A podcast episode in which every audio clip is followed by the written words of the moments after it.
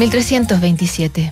Tras la muerte de Eduardo II es Eduardo III quien sube al trono en Inglaterra, mientras en el continente se fabrican los primeros cañones y también en Europa se construyen los primeros puentes prefabricados articulados. Ese año de avances ingenieriles, un italiano que influyó la poesía y el humanismo, tiene un encuentro fundamental. Francesco Petrarca, padre del que se conocería como petrarquismo, que tan profundamente influyó a Shakespeare y Graciliazo de la Vega, entra en la iglesia de Santa Clara un día cualquiera de abril. Era viernes, ese 4 del mes, cuando Petrarca ve por primera vez a Laura de Noves, una bella mujer de la que se enamora sin atajos y le escribe: Laura, para llamarla suspiro la palabra amor que está escrita en mi corazón. Es como comenzar por una alabanza para pronunciar su dulce primera sílaba.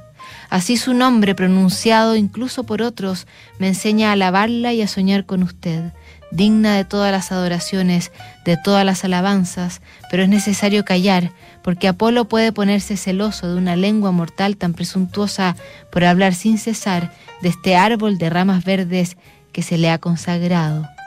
Petrarca. Dice la leyenda que directamente a poco andar el poeta se declara a la mujer casada que no lo deja dormir.